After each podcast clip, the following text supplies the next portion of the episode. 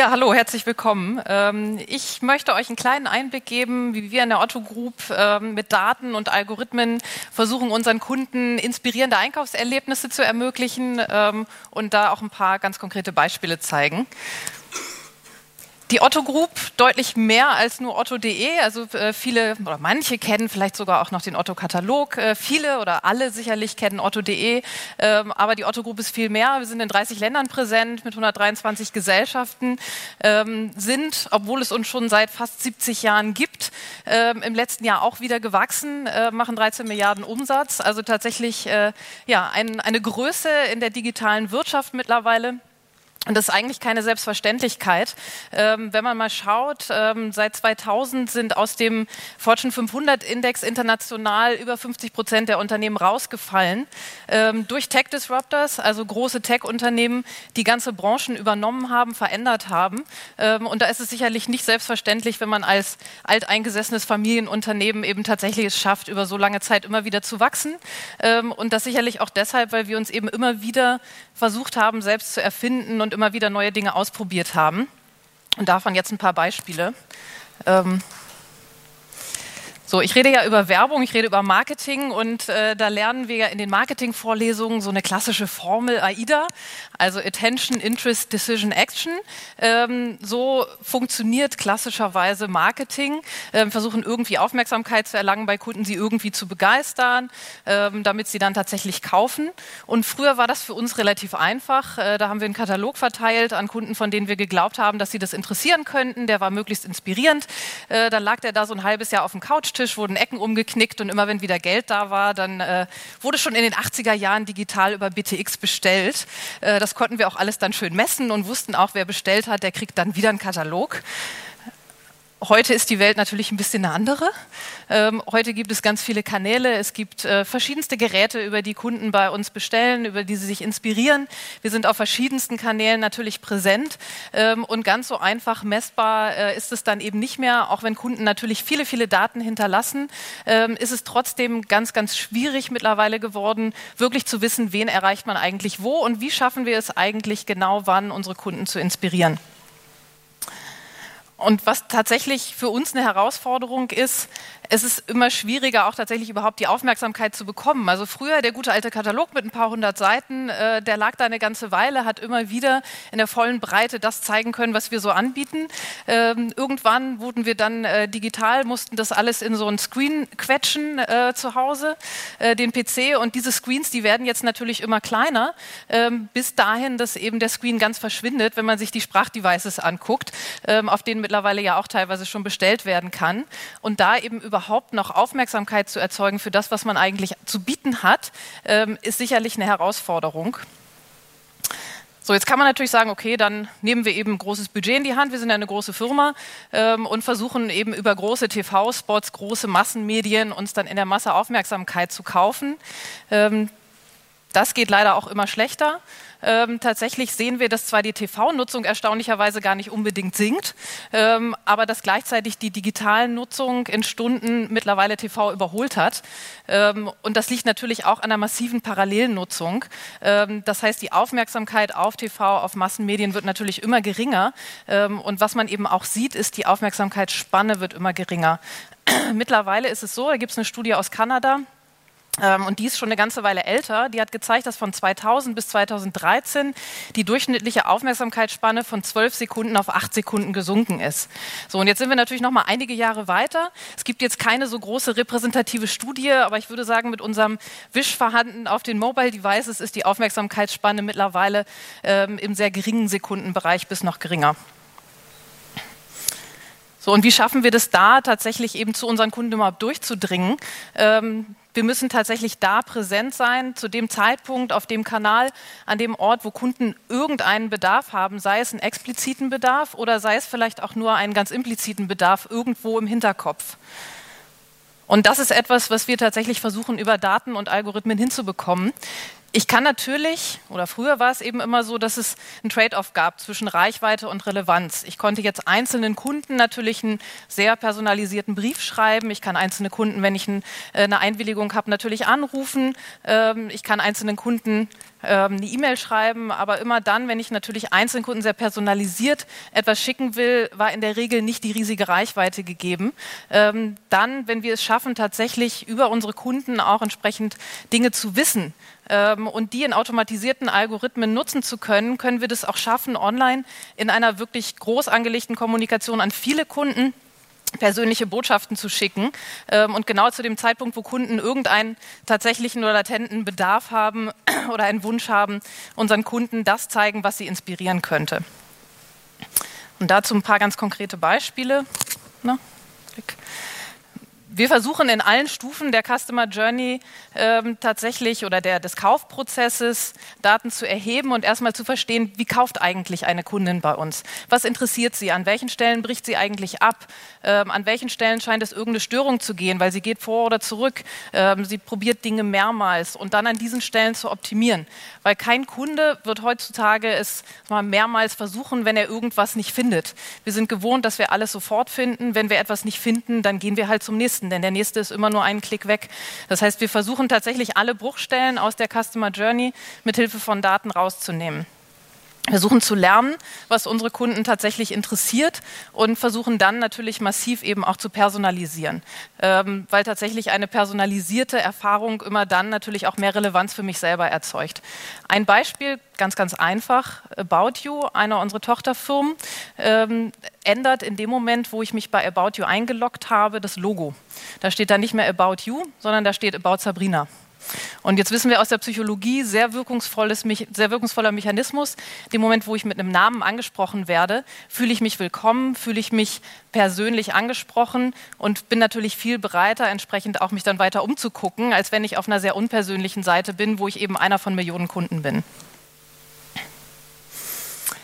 Andere Thematik, wo wir versuchen, mit Daten zu optimieren, ähm, ist im Bereich von Rezensionen. Wir wissen, dass im Kaufprozess, also weiß wahrscheinlich auch jeder von euch, Rezensionen extrem relevant sind, weil ich mein Anbieter kann natürlich auf der Seite sehr viel schreiben, seine Artikel mit allem Möglichen anpreisen, aber tatsächlich, mal, eine echte Entscheidungshilfe ist häufig das, was andere Kunden schreiben. Das heißt, Kunden lesen natürlich gerne Rezensionen. Ähm, Kunden lesen aber nicht so gerne Tausende von Rezensionen.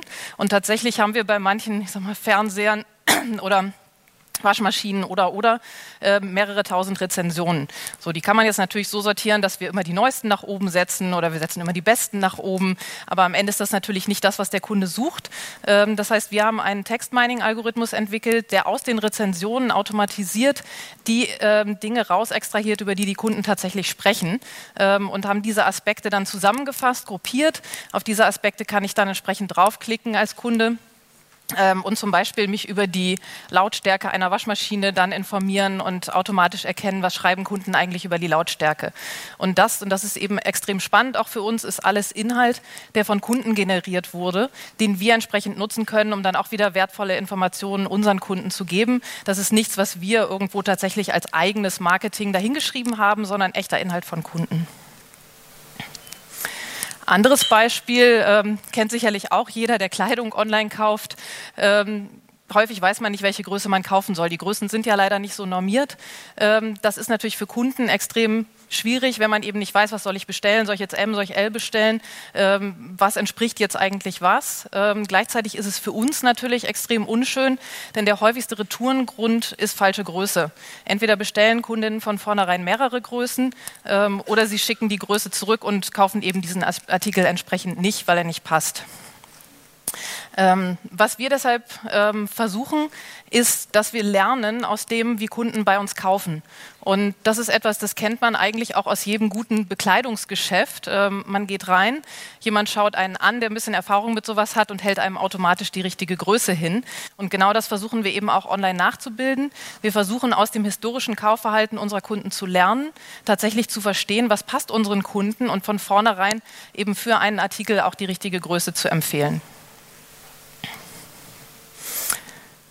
Und ein weiteres Beispiel, ähm, wir sehen ja, dass immer mehr unserer Kunden tatsächlich auf Sprache umsteigen. Also gerade die jüngere Generation, die ruft nicht mehr bei uns im Callcenter an.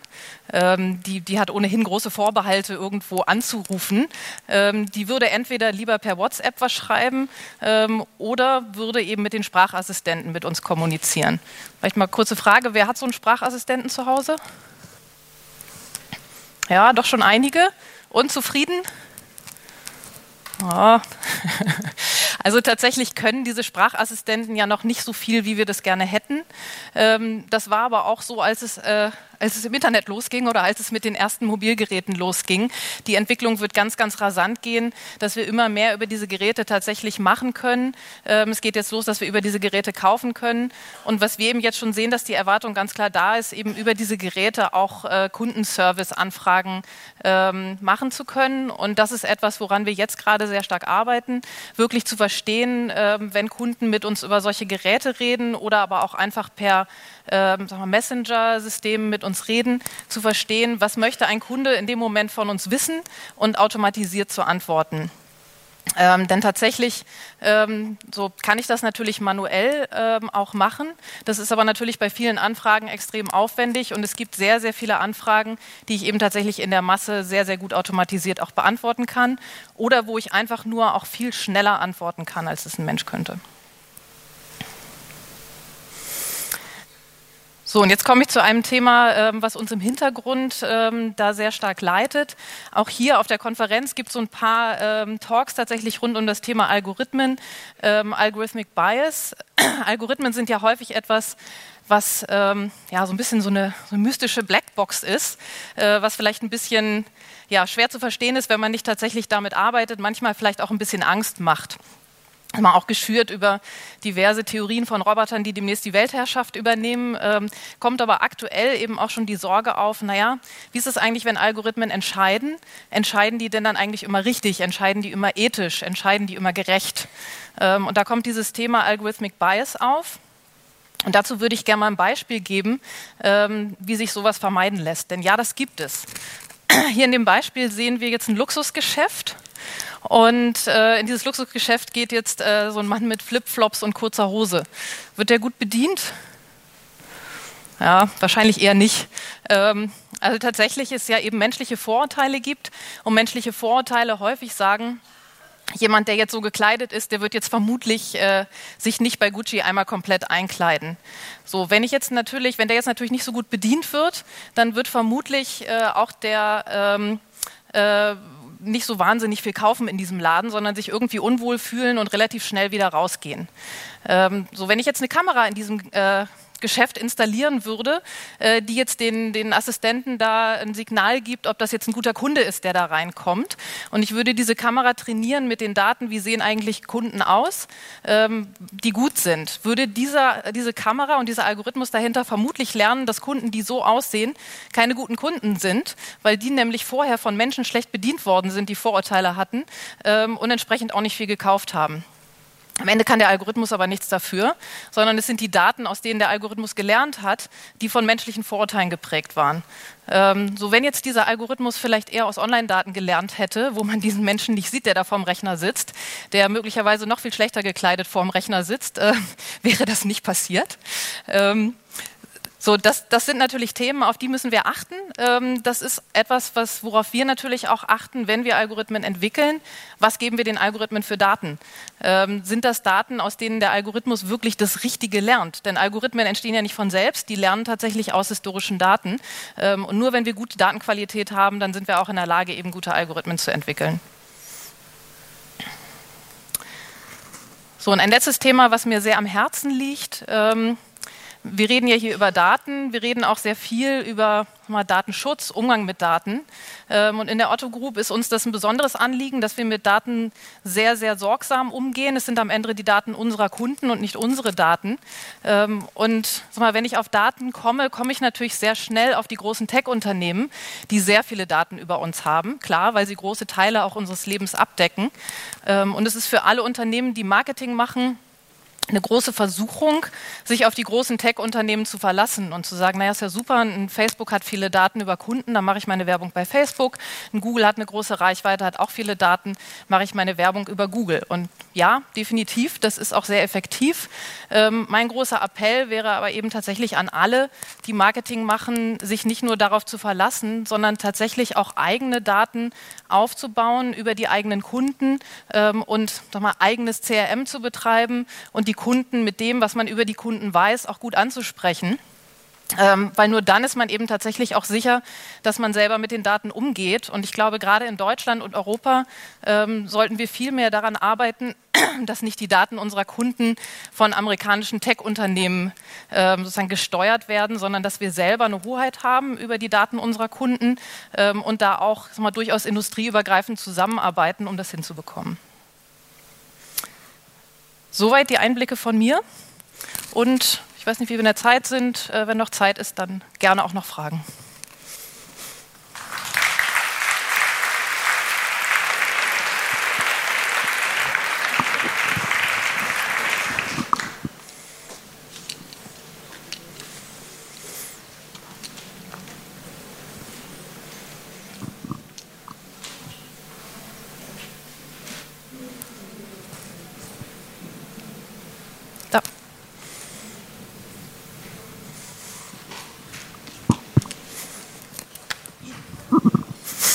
Erstmal vielen Dank für den Vortrag, hat mir gut gefallen. Ähm, ich bin auch Kundin bei Otto und frage mich aber trotzdem, ob die Customer Journey immer so richtig verstanden wird. Ähm, kaum kaufe ich was, kriege ich zwei Tage später eine E-Mail, die mir irgendwie was ganz Ähnliches anbietet. Und tatsächlich bin ich dann vergrätzt, weil ich gerade Geld ausgegeben habe und sofort erwartet wird, dass ich wieder Geld ausgebe. Ähm, das geht mir echt auf den Keks und ich verstehe es vor allen Dingen nicht. Was ist der Sinn dahinter? Also tatsächlich sind wir sicherlich noch nicht fertig. Ähm, also wir arbeiten an diesen ganzen Dingen und sicherlich gibt es viele, viele Dinge, die wir noch optimieren können. Ähm, tatsächlich gibt es aber auch Kunden, die in einer relativ häufigen Taktung kaufen und die sich dann von so einer äh, über so eine Inspiration freuen. Aber tatsächlich an der Stelle wäre es natürlich schöner, wenn wir erkennen würden, äh, dass jetzt in, in Ihrem Fall tatsächlich das äh, nicht richtig wäre.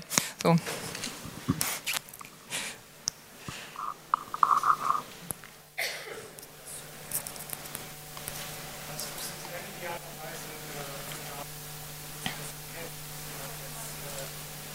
Okay, also die Frage war, ich, ich wiederhole es mal kurz, ich habe es gehört, die Frage war, was müssten wir denn für Daten haben, ähm, um das zu erkennen? Ähm, und in dem Moment ist es natürlich tatsächlich etwas, wo Algorithmen dann auch aus dem Feedback lernen können. Also tatsächlich natürlich, wenn äh, ich jetzt äh, lerne, dass äh, die Dame auf meine E-Mails äh, nicht kauft, dann sind es offensichtlich nicht die richtigen E-Mails und nicht die richtigen Inhalte, die ich schicke. Ähm, dann die Antwort zu finden, was wäre denn richtig? Also welche Taktung wäre besser? Ähm, welche Inhalte wären besser? Ist natürlich eine Frage von viel Versuch und Irrtum. Ähm, es gibt da ja kein einheitlich richtig und falsch, sondern für jeden Kunden, jede Kundin ist es natürlich ein bisschen anders. Ähm, das heißt, um zu lernen, müssen wir auch viel experimentieren. Ähm, und das ist tatsächlich etwas, was kulturell auch etwas ist, äh, was wir über die Zeit auch lernen mussten, ähm, dass wir natürlich an vielen Stellen auch mal andere Inhalte oder andere Maßnahmen ausprobieren müssen, ähm, um zu lernen, was richtig richtig ist. Und vielfach würde es so sein, dass wir was ausprobieren, was eben nicht richtig ist. Und dann müssen wir daraus lernen, dass es nicht richtig ist und wieder was anderes probieren.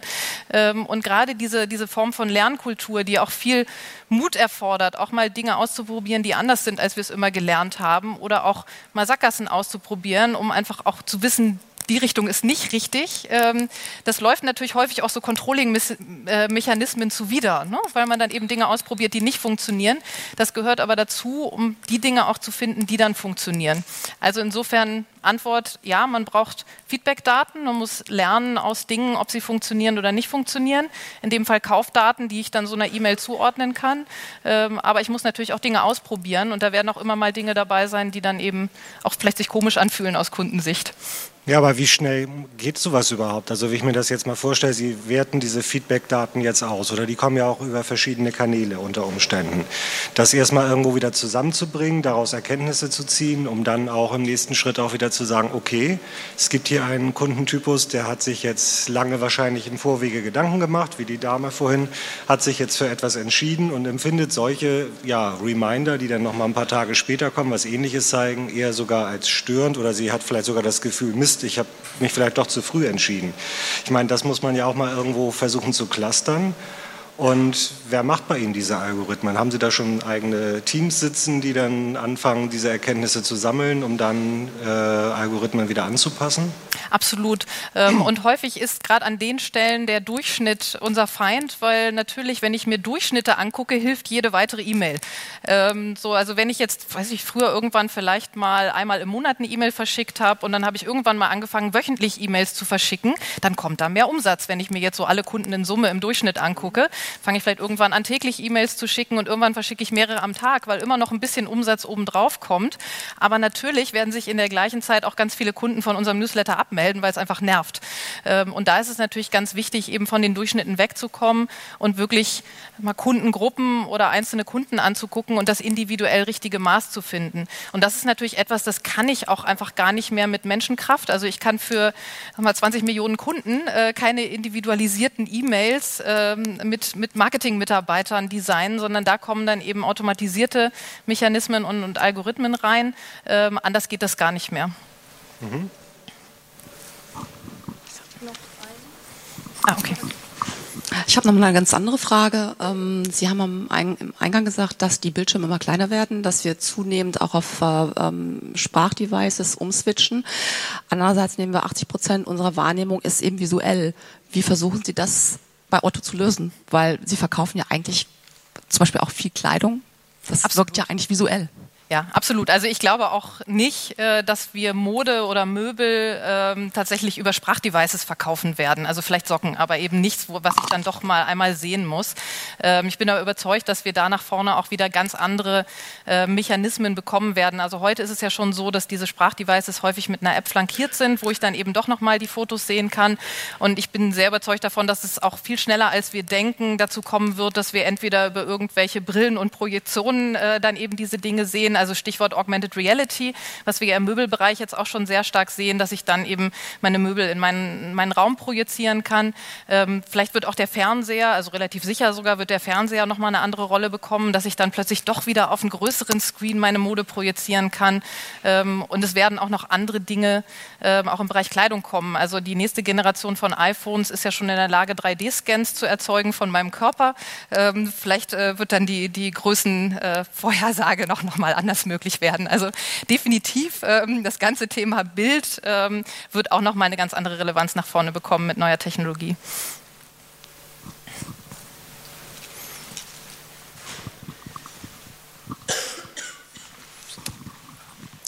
Sie sprachen gerade davon, dass es Teams gibt, die sich um das Training der Algorithmen und um die Artificial Intelligence kümmern.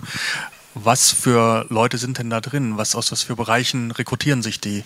Sind das ähm, cross-funktionale Teams?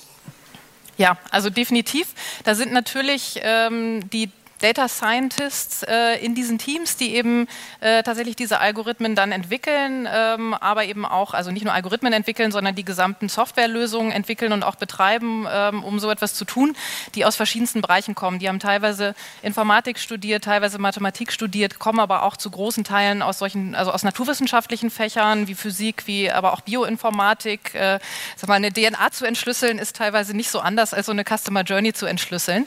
Ähm, die können aber allein allein die Probleme auch nicht lösen, sondern wir haben äh, tatsächlich crossfunktionale Teams, wo die Fachbereiche sehr, sehr eng eben mit diesen Data Scientists zusammenarbeiten müssen, wo sich auch da, wo es wirklich gut funktioniert, klassische Silos und Bereiche mehr und mehr auflösen und man zu einer wirklich engen Zusammenarbeit kommt zwischen denen, die nah am Kunden sind, ähm, auch das, das User Interface zum Kunden bauen und denjenigen, die die Algorithmen dahinter bauen. Danke.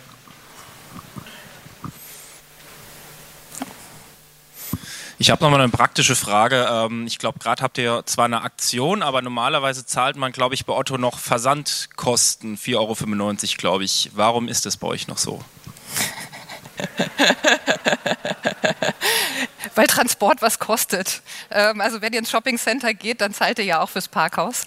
Ähm, ja, einfache Antwort.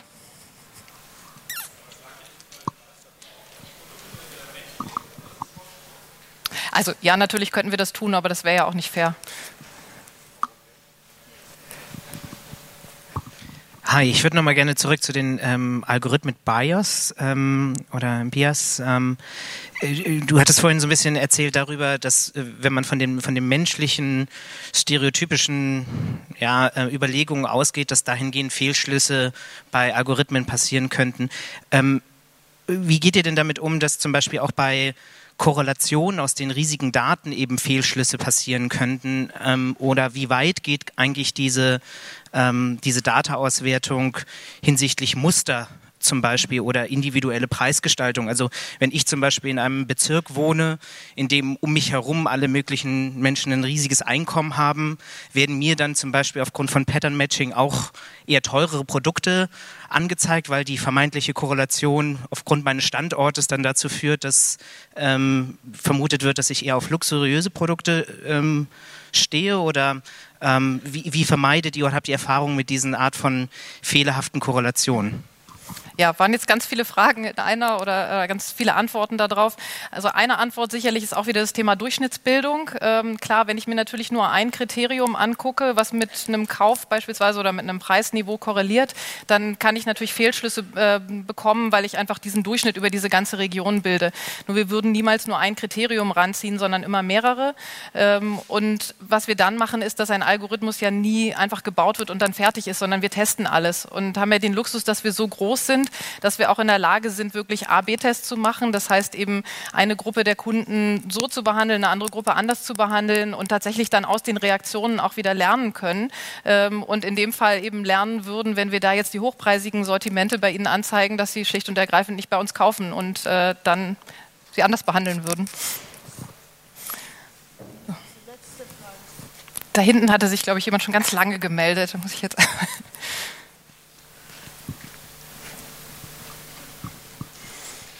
Driven by Data. Da stellt sich mir die Frage, ich möchte nicht getrackt werden und ähm, drücke auch immer diese ganzen Häkchen weg, bitte schickt mir E-Mails. Wie weh tut euch die EU-Datenschutzgrundverordnung?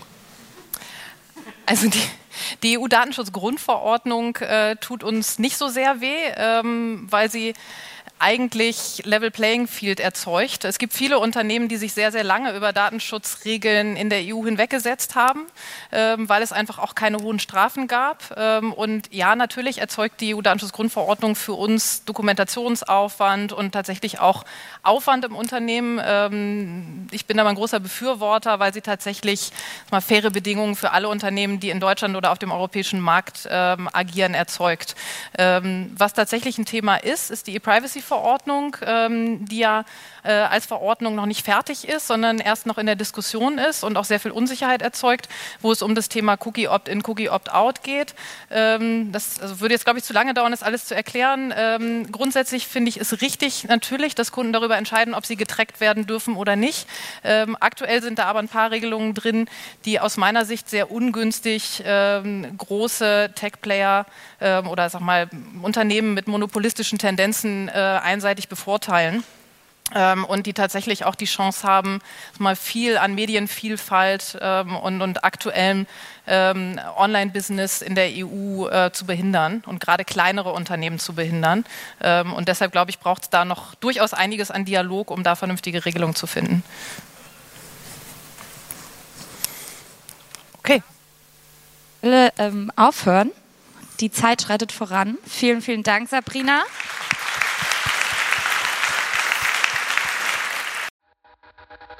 be.